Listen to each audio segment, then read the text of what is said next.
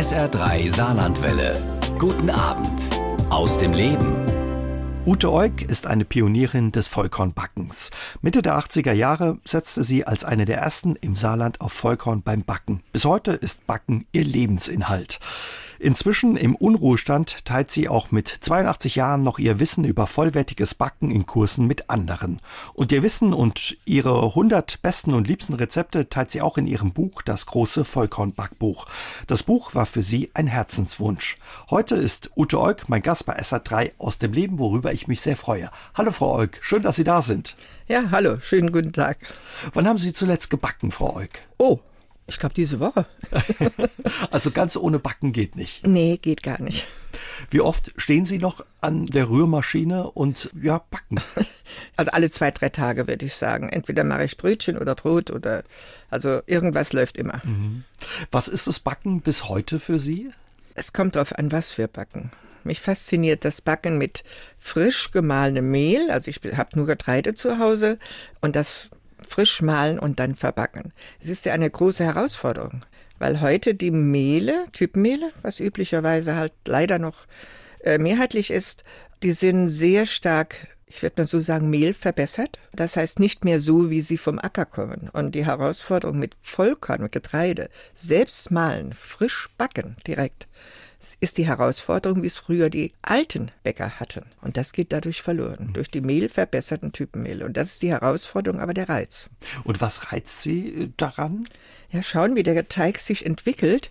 Äh, wie ist der jetzt, weil ja kein Getreide in der Backqualität so ist wie das andere weil das kommt auf den Acker an, das kommt auf das Saatgut an, das kommt darauf an, wie der Bauer seinen Acker pflegt und was für Wetter wir haben. Das ist nie gleich. Mhm. Es haben wir trockenes Wetter, es ist anderes Getreide, also andere Ernte, andere Backfähigkeit. Früher, als ich gelernt habe, war es so, dass die Müllerei pro Jahr schon so kurz vor der Ernte haben die schon geguckt, wie ist sie, kann die Ernte werden? Und dann bei der Ernte selber kam der Erntebericht. Und da bekamen die Bäcker schriftlich, die Kunden bekamen ein Schreiben, so länger führen, mehr Sauerteig geben, länger kneten. Also alle die Tipps, die wir beim Backen haben, bekamen die Bäcker. Heute brauchen sie es nicht mehr. Mhm. Heute ist das Mehl so standardisiert, das Typenmehl. Und da denke ich, geht auch vielfach das Gefühl für den Teig. Das, auch die Maschine, maschinelle Bäckerei hat noch, spielt eine große Rolle mit. Das geht verloren. Also das Fingerspitzengefühl. Ja. Und ich höre so ein bisschen raus, das Backen mit Vollkorn ist für Sie ja fast schon so ein bisschen was wie Sport. So sportlicher Ehrgeiz ist ein bisschen Besonderes, dabei. was Besonderes. Was Besonderes. Sie haben ja verraten, dass Sie kürzlich auch mit Ihren Enkelsöhnen gebacken haben. Weihnachts, Weihnachtsplätze. Das war, das war ganz toll. Also es waren vier, vier große, sind ja alle schon Engelmänner, sage ich immer, äh, waren vier da. Und äh, die hatten sich Backen gewünscht.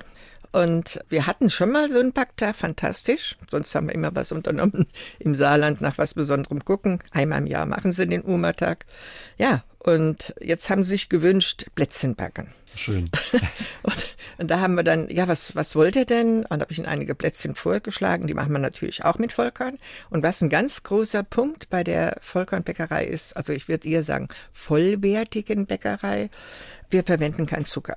Wir St verwenden nur Honig, mhm. ganz milden Honig.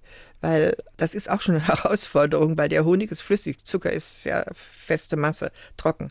Und da haben sich Haferkekse gewünscht. Das hat gut geklappt auch. Nur ich krieg's dann auf die Nerven, wenn die die formen. da fehlt so die Liebe. Das, ja, egal. Aber die sind gut geworden und haben auch gut geschmeckt. Das ist die Hauptsache. genau. Und dann hat, haben sich noch Vanillekipferl. Und mein Rezept wird alle, bei allen meinen Fans, also wo ich, den, wo ich die Kurse gemacht habe, ach, Utes Vanillekipferl sind die besten. Jo, aber wir süßen auch nicht so stark. Und in der Regel mache ich ja so, weil, weil Honig hat ja wesentlich mehr Süßkraft als Zucker ein Drittel Honig weniger. Also wenn ein 150 Gramm Zucker ist, dann gibt es nur 100 Gramm Honig. Mhm, weil der Honig süßer ist. Ja, mhm. bedeutend hat viel stärkere Süßkraft. So, jetzt habe ich aber in dem Rezept nur 80 Gramm Honig gehabt. Und das hat dann der älteste Enkel, hat so geformt. Ich habe ihm eins vorgezeigt, aber naja, ich das war schon ein bisschen, aber da muss man sich in Geduld üben. Hauptsache, sie haben es gemacht. Und dann haben sie es probiert und die haben denen nicht geschmeckt. Oh je. Weil sie nicht süß genug sind. Da war die Oma enttäuscht. ja, ich war enttäuscht. Und dann haben sie alle, alle vier eigentlich sagten dann, ja, du musst verstehen, wir sind doch, wir sind jetzt in der Ära groß geworden, wo alle zuckersüchtig sind. Das ist schon schlimm, wenn das die Enkel sagen. Ja. Aber Vollkorn hat auch einen eigenen Geschmack im Vergleich zu Jedes, dem Typen jedes. Mehl, das wir kennen. Wie unterscheidet sich der Geschmack? Jedes Getreide hat sein eigenes Aroma. Ich will es mal ganz simpel ausdrücken. Aromen sind ja flüchtig. Wir kennen es vom Parfüm. Nach einer Stunde riecht es anders, es verfliegt. Jedes Getreide hat sein eigenes Aroma. Und durch das wir das mit meistens mit Mehl oder Sahne, Wasser, also statt Milch nehmen wir viel Sahnewasser. Milch verwenden wir in der Regel auch nicht. Dann wird das, wenn das nach dem Mahlen sofort gebunden wird als Teig, wird das Aroma auch gebunden. Und das schmeckt man im Brot nachher. Und das ist so ein, also ich höre es auch immer wieder von früher von den Kunden oder jetzt auch von meinen Fans, muss ich sagen. Also jedes Brot hat einen anderen Geschmack, wenn man das bewusst auch probiert. Ob es Dinkel ist, ob es ob es Roggen ist, ob Weizen ist oder vor allen Dingen bin ich ein ganz, ganz großer Fan von alten Urgetreiden. Das heißt also von alten Getreiden, die samenfest sind, die nicht von den Saatgutgesellschaften behandelt sind. Ob das jetzt Winter äh, Waldstaudenrocken ist oder der heißt auch Johannesrocken oder ob es äh, Lichtkornrocken ist, Champagnerrocken, Rotkorn, Weizen, ganz toller Weizen, der ist richtig rot in der Farbe. Den benutze ich sehr gern mit Kamut. Kamut kommt aus Ägypten, ein ganz helles Getreide und das ist ganz toll für Partygebäcke. Also rot-braun, das ist beides eine Weizenart. Rot-braun und das helle vom Kamut. Also so ein Kontrast. Und kräftiger im Geschmack dann offenbar all diese Urgetreidesorten. Ein Geschmack auf jeden Fall und vor allen Dingen sind sie sehr gut backfähig. Die sind auch nicht hybridisiert. Hybridisieren ist ja, was heute üblich ist, dass man, dass der Landwirt mehr Ertrag hat, weil es dann so behandelt wurde. Aber der normale Ertrag ist zum Beispiel 150 Prozent statt 100 Prozent, was der urnormale Betra äh, Ertrag ist. Und das haben diese alten Urgetreide. Die sind nicht hybridisiert. Das Saatgut kann man auch wieder aussehen, was bei Hybridgetreide nicht geht. Das kann man nicht wieder aussehen. Man kann es, aber hat nur dann 50 Prozent Ertrag. Also das heißt, der Landwirt, der das hybridisierte Getreide aussieht, der braucht dann eben wieder neue, neuen Samen von dem Getreide ja, von dem ja, Samenhersteller. Also ne? ich meine, das hat man irgendwann mal vor ein paar Jahren in der Zeitung gelesen. Da haben in Indien sich Landwirte umgebracht, die das Getreide, das neue Hybridgetreide nicht nachkaufen konnten, weil sie kein Geld mehr hatten. Seit Millionen Jahren hat die Menschheit weltweit sich ernährt, indem sie von ihrer Ernte die größten, schönsten Körner ausgesucht haben und das wieder neu ausgesät haben. Und das geht beim Hybridgetreide nicht. Und mehrheitlich Weizen, Roggen inzwischen auch leider ein bisschen, ist hybridisiert. Und das ist passiert bei den alten Getreide nicht, garantiert nicht. Ihr Buch, das große Vollkorn-Backbuch, ist gerade in der zweiten Auflage erschienen. Herzlichen Glückwunsch noch. Oh, vielen Dank. Ja. Das Buch war für Sie eine Herzensangelegenheit, für Sie auch ein Bedürfnis, ja, es auf den Markt zu bringen. Warum?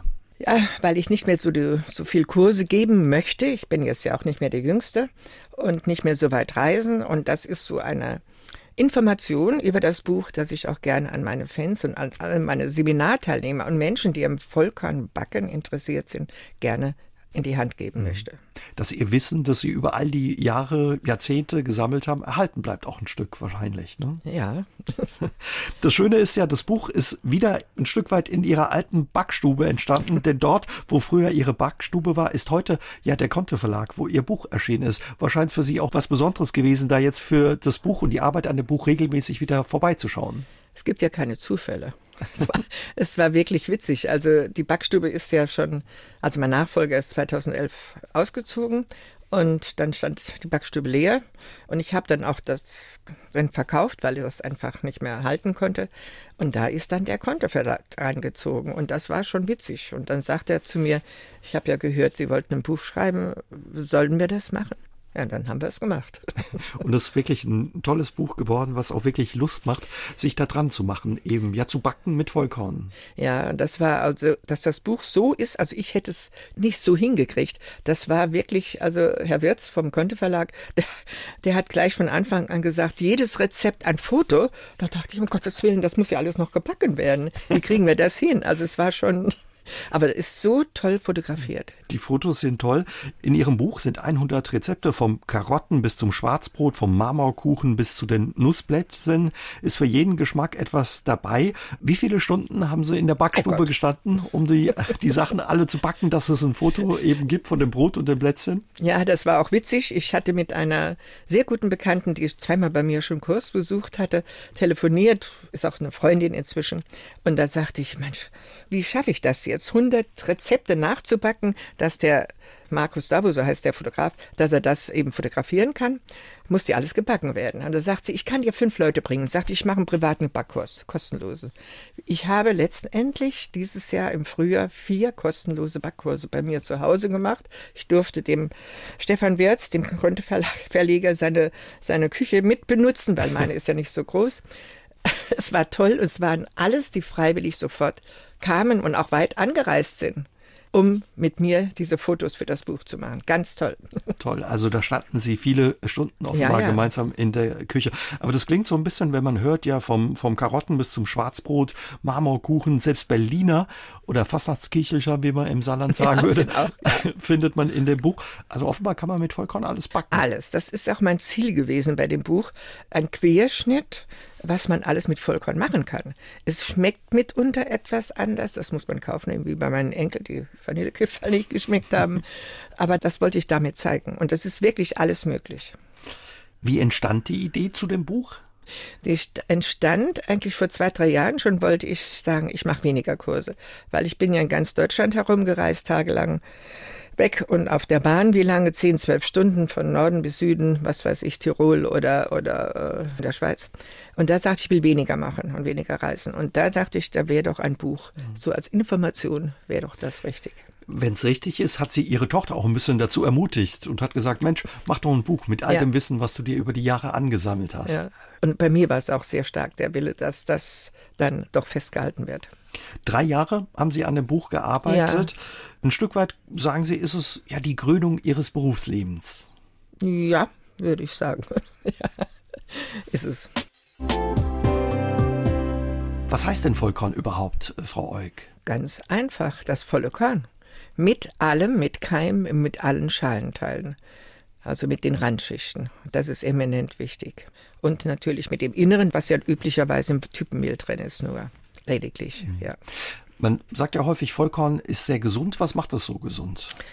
Also für mich hat das volle Korn alle Mineralstoffe, also verfügbaren und wichtigen Mineralstoffe, die wir zu unserer Ernährung brauchen. Und das vor allen Dingen ist faszinierend in der Harmonie. Es passt zueinander, das Mengenverhältnis stimmt.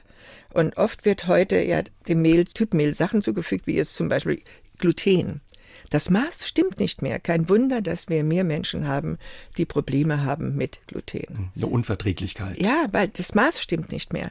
Im vollen Korn, im natürlich vollen Korn, ist alles in natürlicher, vollkommener Harmonie. Und das ist der Reiz, auch damit zu backen. Sie haben das Urgetreide vorhin schon angesprochen. Sie backen sehr gerne mit Urgetreide. Rotkorn haben Sie angesprochen. Einkorn, Emmer ist auch so ein Urgetreide. Ein ganz tolles Getreide. Warum backen Sie so gerne mit dem Urgetreide? Ja, weil es eben samenfest ist und weil es nicht von den Saatgutgesellschaften als Getreidekorn, als Saatgut behandelt wurde, weil es natürlich ist. So wie es seit Millionen Jahren ist, der Landwirt hat weniger Ertrag, natürlich weniger Ertrag und muss es jedes Jahr, also kann es von seinem Saatgut aussehen wieder. Und es ist ein so tolles, so tolle alte Getreide, auch im Geschmack, auch in der Backfähigkeit. Es ist, also mich fasziniert es einfach.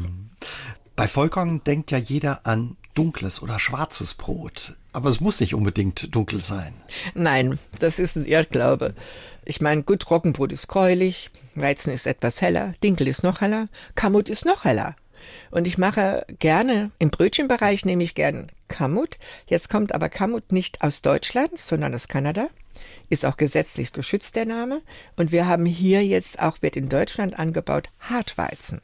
Die sind von Natur aus, Kamut und Hartweizen und Emmer, diese Getreide sind von Natur aus kleberstark, glutenstark. Und wir brauchen glutenhaltiges Getreide beim Backen, dass ein Brötchen vom Bäcker so hoch, äh, luftig hoch, überhaupt das getragen wird, dass es so hoch bleibt, kommt vom Kleber. Und das sind die hellen Getreide, die Hartweizen, die sind von Natur aus kleberstark. Es ist kein Kleber zugesetzt. Das heißt also, wenn ich auch ein helles Brot kaufe, wenn es dann eben Vollkorn ist, tue ich mir auch was Gutes. Also der Glaube, ja, ja. nur ein dunkles Brot täte mir gut, ist falsch. Nee, nee, das ist, ach, das ist eine ganz falsche Annahme. Also das, das ist kein Parameter mehr. Das war schon in den, als mein Vater noch gelebt hat. Ich war beim Arzt und da hat der Arzt gesagt, Herr Appel, Apel hieß ja mein Vater. Äh, Herr Apel, backen Sie auch so helles Brot? Das Dunkle ist doch viel gesünder. Da haben die Leute dann, oder er hat gemeint, hat er Roggenbrot gemeint, das wäre besser. Roggen. Stimmt nicht. Vollkorn ist besser. Und das hat der Arzt vielleicht gewusst oder nicht gewusst, ich weiß es nicht, aber es war lang der Irrglaube, dunkles Brot ist gesünder und damit war Roggenbrot gemeint. Im Saarland ist der Roggenbrot das Kornbrot. In Baden-Württemberg ist Dinkelbrot das Kornbrot. Also da sind Unterschiede. Und gerade die Getreide Hartweizen oder wo hier, hier angebaut wird oder auch Kamut, die sind so hell, wenn ich habe dann immer in den Kursen auch gesagt, da backe ich 100 Prozent Kamutbrötchen. Wenn dann die, äh, die ein Kunde wäre gekommen, hätte gesagt in der Bäckerei, gucken Sie mal, der Bäcker da bäckt das helle Brötchen und sagt, wer Vollkorn, hätte ich selber als Vollkornbäcker damals gesagt, wo ich es am Anfang, wo ich es nicht wusste, hätte ich gesagt, nee, der macht Hüppenmehl rein, der futschelt. der schummelt. Ne? Aber das sind, Kamut ist so, so hell allein. Und ich verwende es halt nicht mehr so gerne, weil es eben nicht regional ist und weil es aus Kanada kommt. Aber der Hartweizen ist genauso hell. Ganz tolles Getreide. Was wäre ein regionales Vollkorn? Ja, regional haben wir hier Hartweizen mit Kleberstark. Emma wird hier angebaut.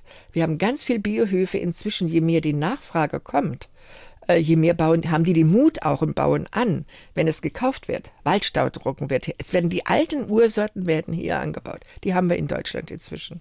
Aber die Nachfrage müsste noch ein bisschen mehr werden. Einfach mal probieren und vielleicht kommt der ein oder andere auf den Geschmack dann. Ich hoffe es. und was ist mit Buchweizen, Frau Euk?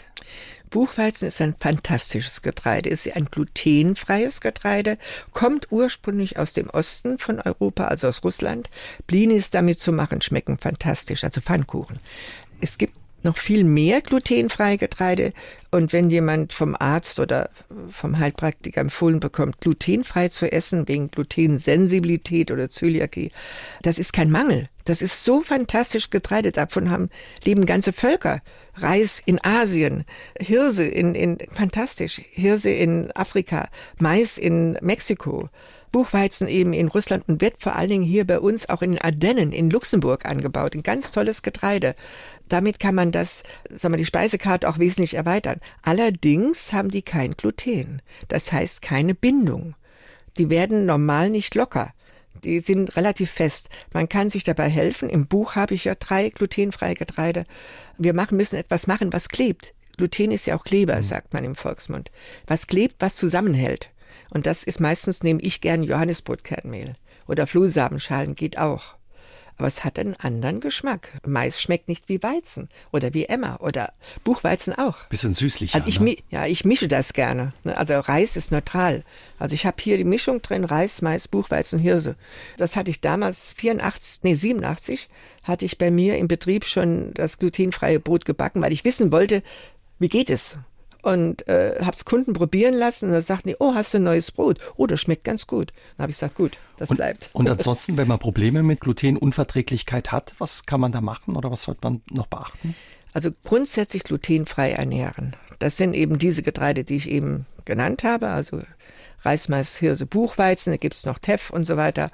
Aber die bin ich persönlich dafür, dass die gibt es auch gemahlen, Reformhaus Bioladen. Aber ich persönlich bin dann für, auch für Frischmahlen, ist ja meine Devise.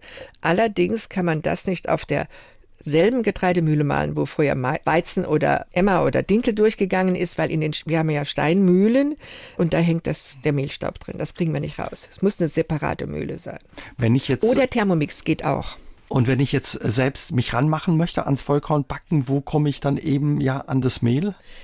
Also es gibt viel in Naturkostläden, Reformhäuser. Ich persönlich, äh, wenn man größere Mengen auch braucht, gibt es verschiedene oder viele Bioland, Demeter oder auch EU-Biohöfe, die das anbauen. Es gibt auch einen Händler, ganz toller Händler, der hat alle Urgetreide und Getreidesorten, wo man eben sich schicken lassen kann. Und so eine Mühle ist teuer oder kann ich da, ja, ist ein bisschen wie eine Kaffeemühle oder die ist schon größer, ne? ja, es ist nochmal ein Unterschied bei der Mühle, ob ich eine Steinmühle hole oder Stahlmühle. Stahl, wie Thermomix halt auch, zur Not geht das, aber das zerschneidet das Getreide. Das hat dann die Randschichten scharfe Kanten. Zum Beispiel bei Biskuit gehen da gern die Luftbläschen zerstören, die scharfen Kanten. Also ich bin für Steinmühle, das wird ganz schön zerrieben und da kann ich Puder fein malen. Ist das teuer, so eine Steinmühle? Es gibt Steinmühlen, ich würde nur sagen, so ab 200 bis 5, 700, 6, 700, ja. Also das ist, eine, aber es ist eine Lebensanschaffung. Die hat man immer. Ich habe zwei. Was ist die Herausforderung, wenn man mit Vollkorn oder so Urgetreide backt? Was verlangt es Ihnen ja als Bäckerin ab? Viel Fingerspitzengefühl. Ich gucke immer nach dem Teig. Wie ist der jetzt? weiche Teige, feste Teige. Ich es sehr, sehr gern mit weichen Teigen. Dann habe ich auch so ein saftiges Gebäck. Natürlich muss man mit dem umgehen können, muss man das formen können. Heute Morgen hatte ich jemand, ich werde auch immer laufend noch angeschrieben, und er sagte, ich krieg das nicht auf dem Tisch hin, das klebt, das läuft. Und dann sage ich, ja, mehlen, schön Mehl auf den Tisch, die Hände mehlen, dann hochheben mit bemehlten Händen. Das geht übes bitte weiter. Das ist Übungssache. Mhm. Also weiche Teige, saftige Gebäcke, lange Teigruhe, vor allen Dingen wenig Hefe. Hefe ist wunderbar, wir haben die Biohefe, kein Problem. Aber die lange Teigführ mit wenig Hefe, Hefe vermehrt sich dann, bilden sich Arome. Die Randschichten quellen auf. Also es ist so eine faszinierende Sache. Mhm. Ich habe jetzt in Ihrem Buch gelernt, wenn man mit Vollkorn backen möchte, braucht man Geduld, Zeit und vor allen Dingen Liebe. Nicht, Liebe und nicht mit Eile backen. nee, und nicht mit Eile. Zeit äh, eben nicht mit Eile backen und Liebe, ja. Die Liebe und die Zeit, ja, die man sich nimmt, die schmeckt man bestimmt dann auch. Ja, ne? ja ich habe viele, die bei mir mehrere Kurse schon besucht haben, die machen inzwischen selber Brotbackkurse mit Vollkorn. Also Hausfrauen. Funktioniert. Warum ist es so wichtig, dass man sich die Zeit nimmt und äh, dem Teig eben auch die Ruhe gibt, die Ruhezeit, die er braucht? Ja, das, ich meine, gerade beim Volkern ist es sehr wichtig, äh, dass vor allem die Randschichten schön aufquellen können. Dafür brauchen sie Zeit. Wenn das flott geht, ist das nicht aufgequollen. Dann bröselt Volkern zum Beispiel gerne. Mit langer Teigführung passiert das nicht. Das quillt dann auf, hat Zeit. Und man kann das Backen mit Zeit so machen. Wir haben zum Beispiel, habe ich im Buch einen Kühlschrankteig drin. Den kann ich morgens machen und in vier Tagen erst backen. Zwischendurch im Kühlschrank lagern. Ich muss nur zwischendurch dehnen und falten, nenne ich das. Das heißt, dass die Luft rausgeht. Der geht nämlich hoch. Mhm. Im Kühlschrank mit ganz wenig Hefe geht er hoch und zusammenlegen. So, und dann geht die Luft raus, dann springt die Hefe wieder neu an. Wenn ich das morgens und abends mache, wird der Teig nicht zu alt. Wir nennen das, wenn ein Teig übergärig ist, nennen wir zu alt. So, das wird er nicht, ist immer flott und dann nach vier Tagen kann ich ihn backen Hervorragend. Das ist also für mich das schnellste Backen, wenn jemand sagt, ich mache jetzt 500 Gramm Mehl und einen Würfel Hefe. Das ist unmöglich. Das wird schnelles Backen genannt. Also vier Tage ist schnelles Backen für Sie. ja, ich, ich kann in der Zeit alles möglich. Ich kann ja fortgehen, ich kann einkaufen, ich kann putzen, ich kann alles machen. Aber er braucht, höre ich raus, ein bisschen Pflege dann auch oder Aufmerksamkeit. Ich gucke natürlich nach. Allein wenn ich schon raushole, ich gucke dann, der steht im Kühlschrank in einer Schüssel und dann gucke ich, oh, jetzt guckt er oben drüber, dann hole ich ihn raus und den und falte ihn. Hefe vermehrt sich bei zwei Grad plus schon. Und da kommen also auf ein Kilo Mehl acht Gramm Hefe. Und da ist der Teig, also im Sommer mache ich noch weniger, mache ich nur sieben Gramm, weil die Temperatur eine große Rolle auch spielt beim Teig. Sie haben eben gerade gesagt, wenn, wenn das Brot bröselt, da hatte der Teig zu wenig Zeit. Ansonsten, woran Ja, das ist einer der Gründe. Einer der Gründe. Woran erkenne ich, wenn ich ein Vollkornbrot äh, kaufe, ein gutes Vollkornbrot? Das ist sehr schwierig. Also ich meine, wenn jetzt ein Vollkornbrot neben einem Typenmehlkörnerbrot zum Beispiel liegt, kann man den Unterschied fast nicht erkennen. Da muss man schon hinterfragen vom Hersteller, also wer es produziert hat und wie. Also direkt mit der Optik, wenn Sie mir da zwei hinlegen würden, ich würde wahrscheinlich nicht, ich weiß es nicht, keine Ahnung. Es ist schwierig, also gutes Vollkornbrot, also richtiges Vollkornbrot zu erkennen. Also braucht man dann einfach einen Bäcker, der vielleicht auch ausgezeichnet ist mit dem Label oder eben so ein Gütesiegel hat. Ja, ja, auf jeden Fall. Und dass die, Information auch ehrlich ist. Das ist wichtig. Was darf ein gutes äh, Vollkornbrot kosten? Das ist schwierig. Das Getreide ist teurer, auf jeden Fall frisch mahlen auch Bäcker, die noch frisch mahlen, die die Getreidemühlen da stehen haben, fordern einen Mann mehr. Das ist Arbeitszeit. Also ich würde im Schnitt sagen, immer so, wenn jetzt ein, ich habe ja gerade gehört, ein Roggenmischbrot Typ Mehl würde jetzt 8 Euro kosten, habe ich irgendwie, ist mir gestern zugetragen worden. Dann müsste eigentlich ein Vollkornbrot auf jeden Fall 8,50 Euro oder fast bis 9 Euro kosten. Für ein Kilo dann? Ja, vier Kilo. Habe ich Sie richtig verstanden, Frau Euk, wenn ich, sagen wir mal, in eine Kette gehe und dort ein Vollkornbrot kaufe, kann das sein, dass das eben nicht wie bei Ihnen gebacken wurde, sondern eben auch mit Convenience-Fertigprodukten hergestellt wurde, bloß in Vollkornform? Oder? Ja, das kann schon sein. Also ich würde mal sagen, erstens Verbandsbio, Bioland, Demeter, Naturland, das ist schon ein bisschen Garantie. Bei Bioland und Demeter, da muss ein Vollkornbrot 100% Vollkorn sein. Beim normal, also im normalen Lebensmittelverordnungskatalog müssen 90 Prozent Vollkorn sein und 10 Prozent andere Quellmehl. Also es darf etwas anderes hinzugefügt werden.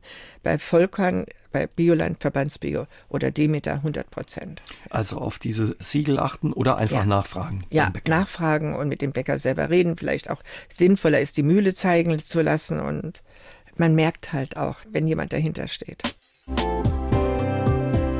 Nicht nur beim Backen setzen Sie auf Vollwertkost. Sie haben uns schon erzählt, Sie verzichten auch auf Zucker, verwenden stattdessen Honig. Wo achten Sie noch eben auf die Vollwertkost? Ja, also vor allen Dingen, wie gesagt, kein Zucker, frisch gemahlenes Vollkornmehl. Das wird also unmittelbar vor der Verarbeitung gemahlen, wie ich schon sagte, wegen Aromen. Dann achten wir darauf, dass die Zutaten zum Beispiel nur Butter, keine Margarine. Also es sind nur hochwertige Rohstoffe oder sehr gute Öle verwenden, sehr gute Olivenöle und die Produkte müssen, ich gehe jetzt einfach auch vom Verbandsbio aus. Also wenn jetzt Bioland Demeter, ich darf nur, glaube ich, 100 Prozent Bioprodukte verwenden. Die sind ja sowieso auch schon auch gut gewachsen. Also sind ja auch beobachtet und kontrolliert. Es war lange Ihr Wunsch gewesen, als Sie als Bäckerin gearbeitet haben, ohne Chemie ja auszukommen und natürlich zu backen. Anfang der 60er Jahre ging es los mit den Backmitteln, schreiben Sie auch in Ihrem Buch. Sie waren kein Freund davon. Warum? Ich kann es nicht genau sagen, aber es war für mich, wie soll ich sagen, also unsere kleinen Brötchen, normalen Typenmehlbrötchen, die waren wirklich nur ganz klein und haben auch ganz tolles Aroma gehabt, waren keine Luftbrötchen. Wenn heute ein Bäckerbrötchen so groß ist und, und äh, wahnsinnig groß, doppelt so groß wie unsere Vollkornbrötchen, dann weiß ich, wie viel Chemie dran drin ist. Und das habe ich so erlebt, wie das so 60, 70er Jahren losging. Da gab es dann auch im Saarland das erste Fettbackmittel, da wurden die Brötchen groß. Und das war nicht normal, das war nicht natürlich, das hat mir nicht gefallen. Und dann vor allem die Backmittelvertreter rennen an die Haustür ein, was die alles dann verkaufen wollen. Und es hat alles mit natürlichem Backe nichts zu tun. Manchmal sage ich sogar, wir hängen am Tropf der Backmittelindustrie. Ich nicht aber. War es schwer, sich damals dagegen zu wehren, wenn Sie sagen, die haben uns ja die Bude eingerennt, die Vertreter auch mit diesen ja, Mitteln? Ja, wir hatten damals versucht, halt, also ich hatte damals versucht, dass man das doch so reduziert wie möglich. Aber wenn dann der Kunde kommt und sagt, sag mir mal, dem, ich kaufe bei dem die Brötchen, die sind doppelt so groß wie deine, deine sind noch zu klein, weil ich halt vielleicht weniger von diesem Backmittel damals reingemacht habe, dann überlegt man das schon, ne? weil der Kunde ist ja König wenn er nicht zufrieden ist. Und macht es für den Bäcker auch einfacher zu backen? Bedeutend einfacher, bedeutend einfacher. Er braucht weniger aufzupassen, weniger Gefühl zu haben für den Teig. Es ist, es ist ein sicheres, sicheres Arbeiten. Das ist kein Risiko, weniger Risiko. Aber für Sie ging da offenbar mit was verloren, eben mit all diesen Zusatzstoffen. Ja, das, also ich wollte immer mit Sauerteig haben. Also das war, hatten wir nicht. Gab Pulversauer, was weiß ich, irgendwie was für Sauer, noch alles Mögliche. Und das äh, konnte ich dann eben 84 umsetzen, als ich mit Volkern anfing. Wenn wir nochmal bleiben bei dieser Vollwertkost, Sie verzichten zum Beispiel auch auf Backpapier. Warum? Weitgehend. Es gibt Produkte, wo ich dann sage, gut, dann verwenden wir es, weil das übliche Backpapier halt auch behandelt, stark behandelt, unter anderem mit Formaldehyd. Das ist genau wie, wie die Silikonbeschichtung. Da gibt's ja extra so, so Holzlöffel, damit das nicht zerstört wird. Das geht dann ins Gebäck über. Das will ich nicht. Mhm. Und wir machen Fetten alles, Bleche, alles mit Butter weil das ist mit Butter schmeckt erstens gut und zweitens im Gegensatz zu Öl, Öl harzt. Ich kriege die Bleche nicht mehr richtig sauber. Und mit Butter ein Kinderspiel. Einfach Butter aufs Blech Ja, schmieren. aufs Blech. Ich mache so ein bisschen cremige Butter aufs Blech. Guter Geschmack und ein Kinderspiel, das Säubern der Bleche. Warum Butter statt Margarine? Grundsätzlich, Margarine ist kein natürliches Fett. Butter ist ein ganz natürliches Fett. Margarine wird künstlich hergestellt, mit was für unmöglichen Zusatzstoffen noch. Es ist billiger, bringt auch Backsicherheit. Ganz klar, gegen Butter, weil sie ja so behandelt ist für die Bäcker, dass sie sagen, Margarine geht besser. Aber Margarine ist ein Kunstfett, ist kein natürliches Fett. Backen wurde Ihnen, kann man schon fast sagen, ein Stück weit in die Wiege gelegt. Ihr Vater war bereits Bäcker und Konditor. Konnten Sie da gar nicht anders, als auch Bäckerin zu werden? Ich, es war halt einfach so, dass ich es mu ja musste, weil es war kein Sohn da und ich war der Kronprinz so genannt mit Gänsefüßchen und musste es halt machen, ob ich es jetzt wollte oder nicht. Was hätten Sie lieber gemacht? Ja, ich hätte lieber weiter zur Schule gegangen und hätte Dolmetscherin das Sprachen. Ich war immer an Sprachen interessiert. Fremdsprachenkorrespondentin, Reisen, das war mein Traum. Sie haben aber dann gesagt, okay, gut, dann mache ich's. Ich lerne Bäckerin. Anfang der 50er haben Sie Ihre Lehre gemacht? 54. 54. Wahrscheinlich als eine von wenigen Frauen. Oder waren Sie da ja nee. so ein bisschen alleine unter Männern? Ich war allein unter Männern. Ich hatte 24 Mitlehrlinge und ich war das einzige Mädel. Das war für mich auch ganz schwierig, dann eine Begegnung mit 24 pubertierenden jungen Männern. Das war nicht so einfach. Und es gab damals meines Wissens schon, glaube ich, ein oder zwei ausgebildete oder in Ausbildung stehende Mädels, Bäcker. Heute ist normal. Das frühe Aufstehen ist das eine, wenn man Bäcker, Bäckerin hm. ist, aber so, ansonsten ist es körperlich auch, wenn man ja gerade auch den Teig immer kneten muss, äh, Säcke rumhieven und heben. Früher ja, also ich war als 15-, 16-jähriges Mädel stolz, dass ich einen Zentner Sack Mehl getragen habe. Uh. Die waren ja damals in Jutensäcken. Das würde ich heute, also das, das braucht heute niemand mehr zu machen. Später wurden es dann 50 Kilo Säcke.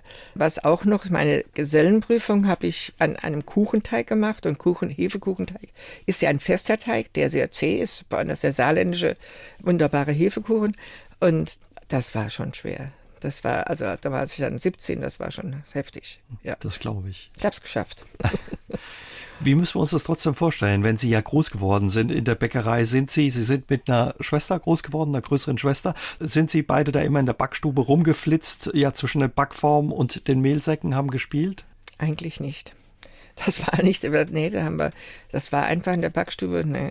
Die war tabu, also, oder? Ja, ja, die, die Backstube wurde ja erst 52 gebaut und zwei Jahre später habe ich ja äh, dann die Lehre angefangen. Also da war die Zeit zu kurz, um als Kinder da zu, war, war sie ja nicht da. Wahrscheinlich auch kein guter Ort für Kinder, ne? weil es heiß ist, der Ofen und ja, äh, kann man sich auch verbrennen. Ja, vor allen Dingen. Und ich vor allem, wir hatten ja damals einen gemauerten Ofen. Das ist ja heute eine Rarität. Der wurde leider abgerissen in den 70er Jahren dieser Ofen hat, der war von außen nicht so heiß, der war komplett mit Schamottsteinen. Und der hat zum Beispiel über zwei, drei Tage die Hitze gehalten. Heute haben wir Stahl, Skelettöfen, die sind in ein paar Stunden abgekühlt. Ne? Sicher muss man da aufpassen. Als Kinder ist kein guter Spielplatz, nein. Trotz alledem hat es wahrscheinlich immer wunderbar geduftet. Dann auch, haben Sie noch so, ja, so Geruch das haben in Erinnerung? Das haben vor allem die Nachbarn gemerkt. Die haben dann gesagt, oh, ihr, ihr seid wieder, das Brot kommt raus, man riecht das. Ne? Haben Sie so eine Erinnerung an den Duft aus der Backstube Ihres Vaters aus Ihrer Kindheit? Ja, schon wenn man dann draußen, also ich selbst habe es dann auch gerochen, wenn ich am Haus vorbeiging und war nicht gerade beruflich da drin oder privat, mein Vater hat gebacken, das kam dann der Duft raus, ja, das war schon lecker. Das macht Appetit. Auf alle Fälle. Frisch gebackenes Brot und ja, äh, Kuchen ist was Das passiert Feines. mir heute, wenn ich dann Leute in mein Auto steigen und ich habe gerade meiner Freundin ein paar Brote gebracht, weil ich die für die gebacken habe, dann sagen die, ach, bei dir riecht sie ja. Haben Sie auch genascht, wenn keiner geguckt hat? Oder das ja, kam nicht in Frage? Bestimmt habe ich das. Sie sind ursprünglich in Wien geboren. Wie kommt's? Oh Gott, das ist eine Kriegsgeschichte. Also meine Eltern, meine Mutter stammt aus Oberwürzbach, mein Vater aus Göttingen, ist dann in Göttingen groß geworden und er hat dann im Saarland als Konditormeister angefangen zu arbeiten, haben die sich kennengelernt. So, meine Schwester wurde in Köln geboren und dann war meine Mutter hochschwanger, war mit mir, weil die Bomben auf Köln flogen, sagt, es geht nicht und dann ist sie nach Wien, hat der Bruder meines Vaters nach Wien geholt und ja, da bin ich dann zur Welt gekommen. Die haben dort gelebt, der Bruder ja, des Vaters? Ja, sechs Jahre, das war eine wunderschöne Kindheit in einem, also eigentlich in Eichgraben, das ist ein Vorort von Wien, der Luftkurort der reichen Wiener, wunderschön und dort haben wir ein kleines Bächlein im Garten mit Tannen und kleiner Garten. Es war ganz toll. Wunderschön. Was haben Sie da oder was kommt Ihnen da in den Sinn? Was haben Sie da für Erinnerungen dran? Ja, ich habe eigentlich, ich habe Sehnsucht. Ich habe schöne, schöne Erinnerungen an diese, diese Kindheit in diesem, in, in diesem Eichgraben. Also in der, allerdings war Krieg. Das war das Witzige. Ich bin ja 40 geboren. Ich weiß nur, was negativ war, dann wie die Russen reinkamen. Das habe ich auch erlebt.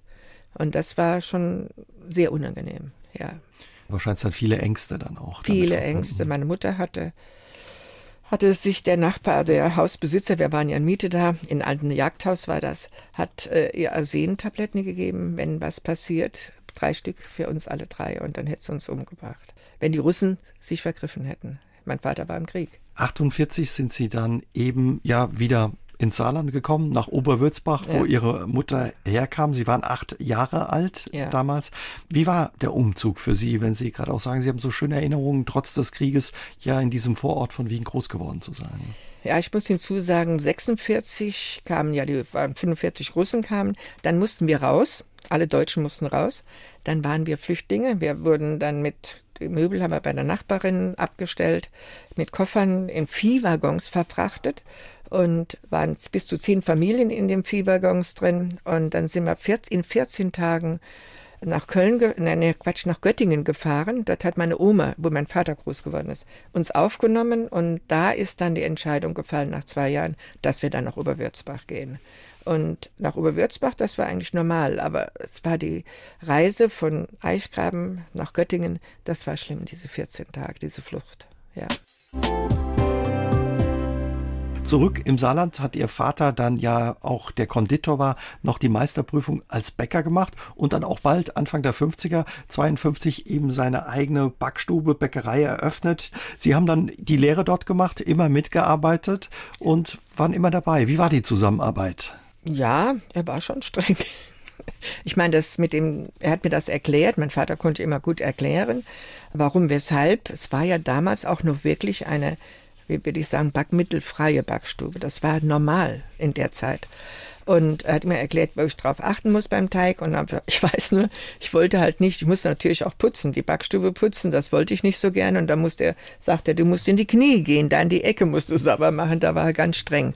Ja, und das war aber, die Zusammenarbeit war gut. Sie mussten dann früh Verantwortung übernehmen und auch die Dorfbäckerei von ihrem Vater übernehmen, weil er früh verstorben ist mit gerade mal 51 Jahren. Ihre Schwester hat den Laden geschmissen, sie die Backstube. Wie schwierig war es für Sie, da als Bäckerin dann auch ja die Verantwortung zu übernehmen? Äh, als mein Vater starb, war ich schon verheiratet. Meine Schwester war auch verheiratet, die war dann aus dem Haus. Und meine, mit dem 54, als mein Vater starb wir dann die Bäckerei übernehmen mussten, da war ich mit meinem Mann zusammen, haben wir zusammen die Bäckerei übernommen. Und dann war das noch relativ auch gut backmittelfrei, aber so drei, vier Jahre, fünf Jahre später ging das los. Wie schwierig ist es gerade bei so einem Beruf, ja, der Bäckerin, Familie und Beruf zu verbinden? Muss man ja mitten in der Nacht ja. aufstehen, arbeitet, wenn andere noch im Bett liegen? Gut, wir mussten dann, dann habe ich ja gleich zwei Kinder bekommen, zwei Mädels, das ging dann direkt hintereinander. Da war ich dann weniger in der Backstube, ganz klar. Und wir hatten dann auch Angestellte, wir hatten dann auch Filialen und haben dann auch ausgeliefert in größere äh, Märkte. Mitunter habe ich dann auch mal ausgeliefert. Also ich war dann nicht mehr permanent in der Backstube. 84 haben Sie dann aber begonnen mit Vollkorn zu backen. Wie haben Sie das Backen mit Vollkorn für sich entdeckt? Gab es da sowas wie ja, ein, ein Erweckungserlebnis? Es gab sag mal, wenig Unterlagen oder Informationen. Ich hatte einen Lehrling, der hat bei uns gelernt gehabt.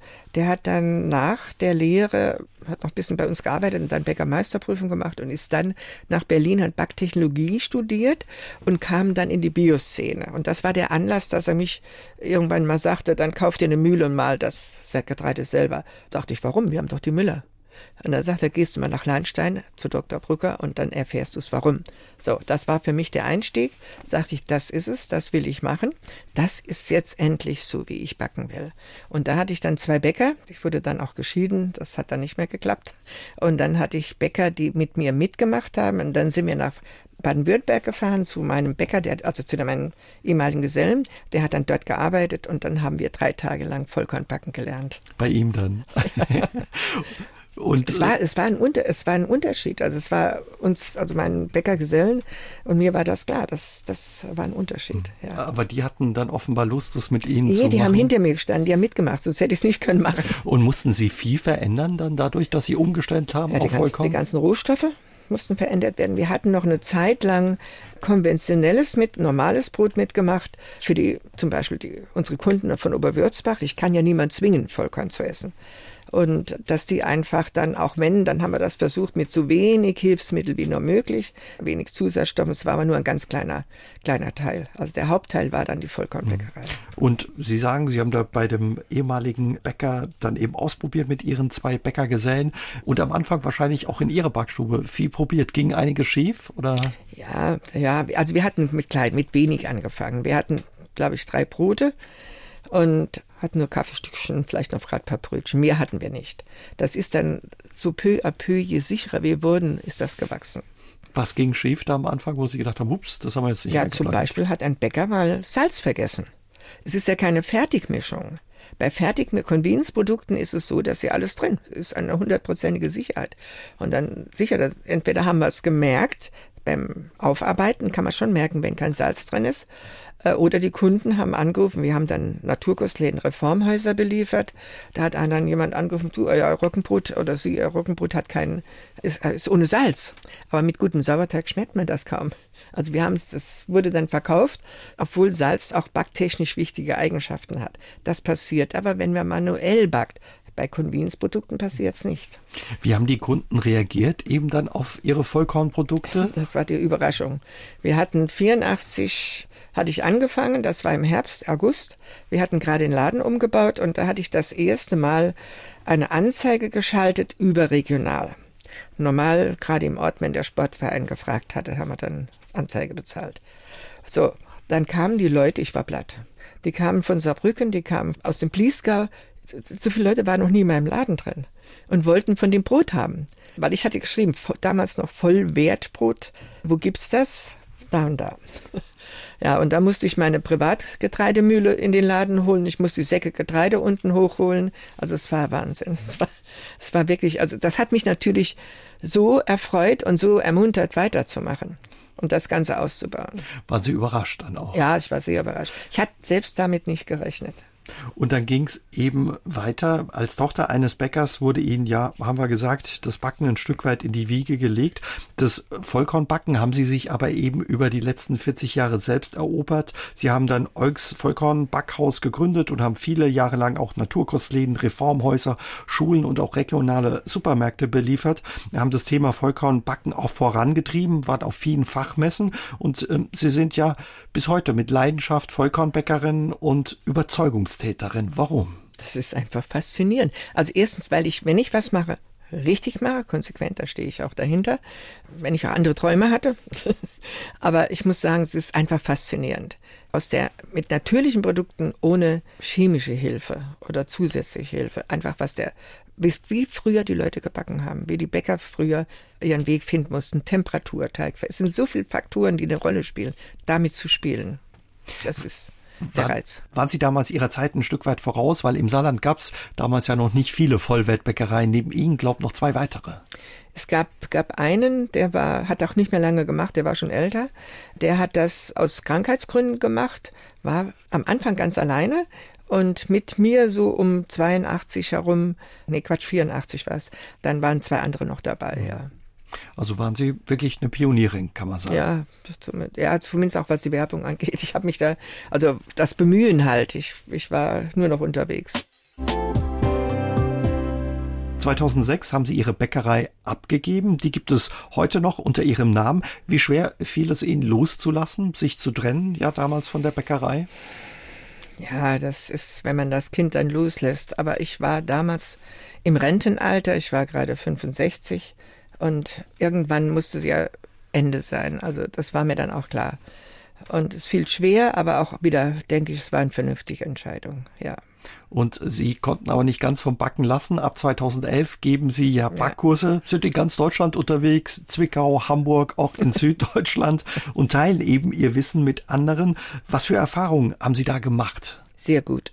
Sehr gut. Also ich hab, muss sagen, ich hatte bis zu 15, 16 Teilnehmern, die waren, wollten alle auch so backen. Die wollten alle mit Vollkornmehl backen und gut backen und schön backen. Und ja, ich hatte dann auch ein Konzept für die Kurse. Es gab einen Basiskurs, einen fortgeschrittenen Kurs. Da haben wir auch quer durch den Garten, wie es im Buch ist, einfach alles, was man mit Vollkorn machen kann. Und heute sind viele meiner Kursteilnehmer auch geben selbst Backkurse. Ja. Und was haben die Ihnen erzählt, warum oder was erzählen Ihnen die Kursteilnehmer bis heute, warum die kommen, warum die so Lust und Interesse ja, auf waren, das Backen haben mit Vollkorn? Ja, die waren dieselbe Idee wie ich. Die waren auch viele Gesundheitsberater über Lahnstein. Ich war ja dann in Lahnstein in der Gesellschaft für Gesundheitsberatung war ich ja in der auch in der Ausbildung drin. Das sind vier Seminare, in zwei war ich drin mit als Referent. Ein Thema war Getreide und das andere war dann was ist los im Bäckerhandwerk. Und da habe ich die meisten Kontakte bekommen. Mhm. Und sie haben dich dann angeschrieben und haben gesagt, wollen Sie nicht bei mir auch Kurse machen? Was ist Ihr Tipp für alle, die wir sagen, ich würde gerne anfangen mit Vollkorn backen? Was wäre ein also, guter Einstieg? In kleinen Schritten nach vorne gehen, nicht auf einmal. Langsam sich damit befassen, zuerst mit Vollkorn und dann, wenn aber schon würde ich sagen, gut, ich meine, wenn gar keine Mühle da ist, ich will dann schon mal anfangen, kann man sich in Gottes Namen Vollkornmehl kaufen, das aber auch von der Mühle her halt auch etwas behandelt ist. Aber das Ziel sollte sein, dann peu à peu sich eine Getreidemühle anschaffen, Getreide anschaffen und vor allen Dingen Wissen bilden. Es gibt ganz viele Informationen. Es gibt auch mein Buch, wo man nachlesen kann und kann dann sagen, okay, ich gehe den Weg, aber in kleinen Schritten. Mhm. Brot ein guter Anfang, um mit Vollkorn ja, backen Brot, zu beginnen? Ich denke eher an Brötchen dann wahrscheinlich. An Brötchen? Ne? Brötchen, ja. An Brötchen, das überzeugt dann auch immer, wenn man so, die ersten gelingen halt nicht so, wahrscheinlich nicht so doll. Da gehört ein bisschen Übung dazu. Aber Brot, ansonsten, ja, es gibt auch schnelle, ich habe auch ein relativ schnelles Brot drin, da einfach mal schrittweise reinzugehen. Und warum Brötchen sind einfach einfacher als äh, Brot? Ja, oder? Brötchen sind kleine Teile, die kann man auch teilweise einfrieren und die kann man dann beeinflussen durch die Getreidewahl, zum Beispiel mit hellem Getreide, mit Kamut oder Dinkel und die gelingen eigentlich fast immer. Während Corona haben Sie Ihre Kurse auch online per Videoschalte gegeben. Sie haben auch bis heute Kontakt zu vielen Ihrer Kursteilnehmer, ja. haben Sie erzählt. Über 50 WhatsApp-Gruppen haben Sie da am Laufen, wo immer Fragen zum Vollkornbacken reinkommen, die Sie beantworten. Sie sind aber auch sonst auf allen Messenger-Diensten unterwegs, die es da gibt. Auf Instagram und Facebook sind Sie. Und das mit über 80. Hält Sie das auch jung, der Austausch und ja, da die sozialen Medien? Ähm? Auf jeden Fall. Also ich sitze manchmal den ganzen Morgen da. Da, geht, da rutsche ich dann von einer Information einen Messenger, also eine sozialen Medien, einen anderen, die fragen halt immer noch ganz die vielen Kursteilnehmer, dann fragen sie, du, ich habe das Problem, schau mal, was habe ich falsch gemacht, was kann ich anders machen? Dann erkläre ich ihnen das und dann bedanken sich, sind sie alle hin und weg und sagen, ja, wenn ich eine Frage habe, das verstanden, ja, wie immer, super erklärt. Ja, es ist die Warum-Frage, muss geklärt mhm. werden. Wenn Sie wissen, warum Sie so reagieren sollen, Sie können ja alle schon ein bisschen. Gab es bei Ihnen Berührungsängste mit eben den Messenger-Diensten und den sozialen Medien oder waren Sie schon immer offen für Neues? ich werde eher sagen, ich war immer schon offen für Neues. Es hat mich halt brennend interessiert. Manchmal sitze ich auch beim Laptop und ich, oh, wie geht's jetzt hier? Mit Sicherheit gibt es noch Leute, die noch fitter, sind in meinem Alter. Aber ich komme recht gut klar. Ich kann mir recht gut helfen und es macht mir Spaß. Würden Sie dann vielleicht auch Ihren Altersgenossen äh, sagen, habt keine Berührungsängste mit dem Internet und diesen sozialen Medien? Traut euch, ihr gewinnt was dazu? Oder? Einfach mal probieren, drangehen. Und nicht sagen, äh, ich, ich, das ist mir zu dubios. Ich meine, gucken, Geduld haben und gucken. Es löst sich alles. Damals, als ihr Vater die Bäckerei in Oberwürzbach eröffnet hat, gab es noch zwei weitere Bäckereien im Ort und das bei 800 Leuten. Sie konnten alle drei davon leben. Wie hat sich ja über die Jahrzehnte die Landschaft in Sachen Bäckereien verändert? Erschreckend. Es war, die drei Bäckereien konnten relativ gut leben. Es war ein Bäcker, der schon lange da war, der andere war nicht so ganz lange da und wir waren die allerjüngsten, hatten vielleicht auch ein bisschen am meisten zu kämpfen. Die Leute, Menschen hatten kein Auto damals. Das war nicht so wie heute, dass drei, vier Autos vor der Tür gestanden haben. Die mussten, wollten auch bei uns einkaufen. Wir hatten auch sogar von 52 Wirts Backhaus gebaut und 54 hat mein Vater Edeka dazugeholt. Also auch die Versorgung mit Lebensmitteln das war halt einfach ortsgebunden. Das war, es gab auch keine Supermärkte. Das war eine ganz andere Zeit gegen heute. Heute wird gefahren eingekauft. In unserem Ort jetzt, der damals 800 Einwohner hatte, sind wir zweieinhalbtausend Einwohner. Es gibt keinen Backenbäcker mehr dort. Es gibt zwei Filialen. Und das war, hatten wir jetzt, also ich die letzte Zeit auch schon gemerkt, dass die Leute dann lieber, wenn sie schon in den Supermarkt gehen, dann bringen sie ihr Brot auch von der Bäckereitheke mit und kaufen es nicht vor Ort und halten dort nicht vom Bäcker. Und heute ist noch schlimmer. Bäcker haben es schwer. Aktuell kommen eben jetzt auch noch die hohen Energiepreise dazu, wo viele Bäcker, Handwerksbetriebe auch ja. drunter leiden. Einige haben auch aufgegeben, auch im Saarland. Haben Sie Sorgen, dass immer mehr inhabergeführte kleine Bäckereien, Dorfbäckereien verschwinden werden die nächsten Jahre? Ja, das glaube ich. Das tut mir sehr leid, weil es die Struktur im Dorf verändert sich dann auch. Aber das, ich weiß es nicht. Also ich glaube schon, dass es so kommen wird. Es gibt ja, wie gesagt, in unserem Ort keinen Backenbäcker mehr. Ich glaube, in wenn ich jetzt im Kreis St. Ingbert, in St. Ingbert selbst, auch der, der also Mittelstadt, waren es, da rede ich mit meiner Freundin, die ist von St. Ingbert oft drüber, da gab es zehn, zwölf Bäcker, heute vielleicht noch drei oder vier. Das ist eine ganz schlimme Entwicklung. Was, was geht da verloren, auch an Wissen, wenn diese kleinen Bäckereien, inhabergeführten Bäckereien verschwinden? Ja, es ist so, dass in den Supermärkten, die alle tolle Brottheken haben oder fertig gefrorene Sachen vorbacken und dann dahinstellen, das wird ja alles in, in Fabriken produziert, nicht mit Menschenhänden, nicht manuell. Das Wissen geht verloren. Je, je größer und stärker das das wird. Ich kann mich entsinnen in den 70, da hat mein Vater noch gelebt, das war in den, in den äh, 50er Jahren, da kam irgendwann die Meldung, wie es in Amerika ist. Damals hatten die schon Fabrikbruder und diese, diese hellen Backwaren. Er sagte, das kommt irgendwann bei uns auch. Ich hätte nicht geglaubt, dass ich das noch erlebe. So weit sind wir jetzt fast. Also geht auch ein Schatz verloren. Großer Schatz großer Schatz. Wenn wir nochmal auf Ihr Leben schauen, wie hat das Backen mit Vollkorn Ihr Leben verändert? Wie blicken Sie ja zurück?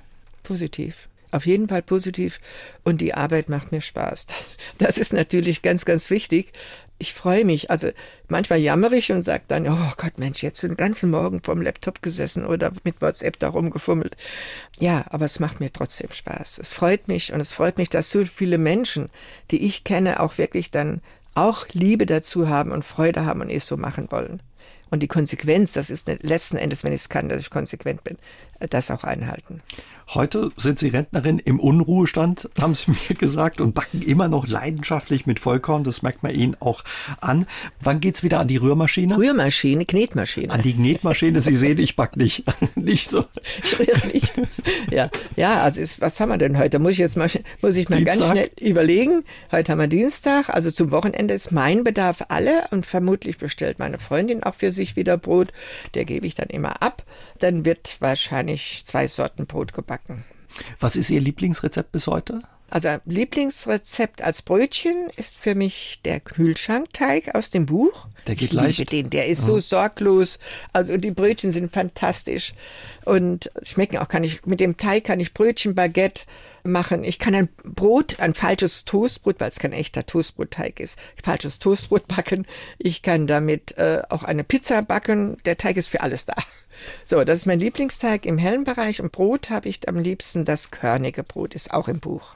Also den müssen wir ausprobieren, den Kühlschrankteig, ein richtiger Alleskönner, so wie das klingt. Haben Sie vor Weihnachten auch noch eine Back-to-Do-Liste? Wird noch vor Weihnachten gebacken? Ja, ich werde wahrscheinlich noch Zimtwaffeln und nochmal Vanillekipferl backen, wenn ich dann meinen Enkeln Tütchen mache, dass ich dann ein bisschen mehr Honig ranmache. dass sie ihnen dann doch schmecken. Früher war ihr Früchtebrot in ihrer Bäckerei ja in der Vorweihnachtszeit der Renner. Hutzelbrot haben sie das damals genannt. Gibt es das auch noch? Ja, das hatte ich jetzt schon gebacken, ist auch schon verzehrt. Ich werde es auch noch mal vor Weihnachten backen. Da kommen ja ganz viele Trockenfrüchte rein. Das ist im Saarland inzwischen bekannt. Aber es, als ich damals, das war äh, 586, ich kannte es nicht und das hat mir dieser Bäcker, der uns gelernt hat, in, wo damals in Stuttgart gearbeitet hat, back doch mal Hutzelbrot. Das, was, was, was soll das? Also wir haben es gebacken und das war so ein Erfolg. Wir haben an die 600 jede Woche gebacken. Das hält sich aber nicht so lange frisch. Durch die Trockenfrüchte kann es schimmeln. Wir haben es eingeschweißt. Also muss es immer frisch gebacken werden. Und wir haben dann immer den Kunden gesagt, probieren lassen, auf der Theke was hingestellt, mit Butter dünn bestrichen, dünn geschnitten, dünn mit Butter bestrichen zum Kaffee. Mm. Adventskaffee ein Genuss.